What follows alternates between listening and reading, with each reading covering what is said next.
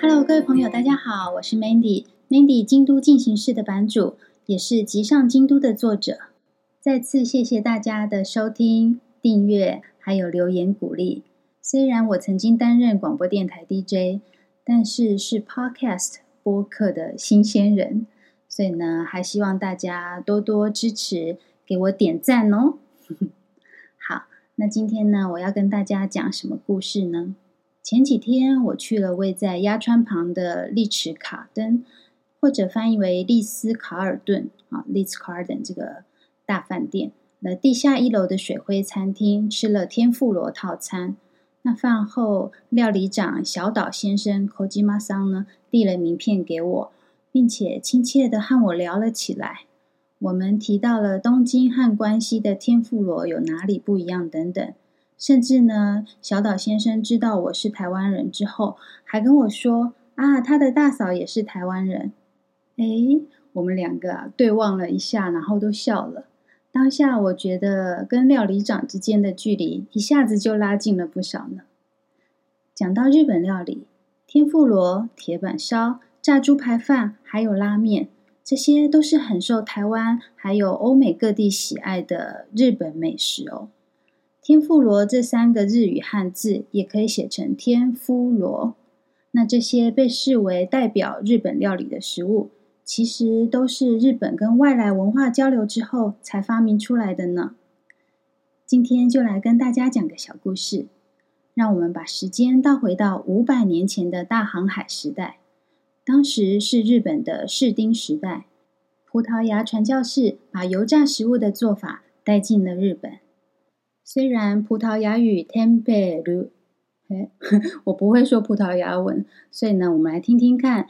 Google 上面的这个葡萄牙语是怎么发音的？好了，tempero，tempero，好，那这个 tempero 在名词指的是调味料，并没有油炸的意思。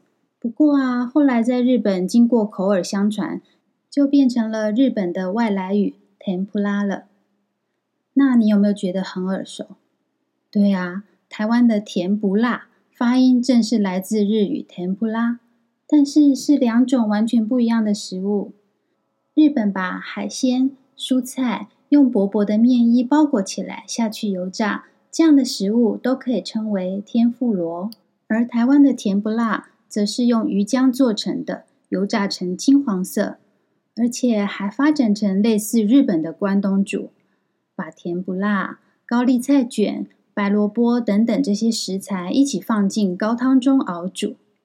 这是日治时代传到台湾之后，依据台湾的风土民情，变成了适合台湾人的口味的甜不辣。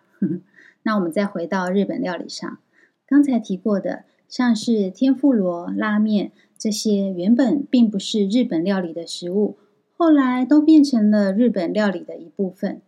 天妇罗更是从江户时代的街边小吃。哦，可以这样子竹签串着，然后边走边吃的庶民料理，变成了高档料理之一，还广受世界欢迎。像我刚才说过的，前不久去品尝了呃丽池卡登的水灰天妇罗，他们就是米其林一星等级的。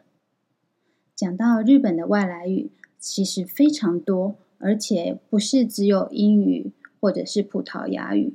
在十五、十六世纪的时候。呃，外来语是以荷兰语、葡萄牙语居多。那再后来呢，就还有什么德语、法语、意大利语，甚至挪威语都有呢。除了天妇罗，像我之前在某一集节目中提过的面包啊，日语叫做胖。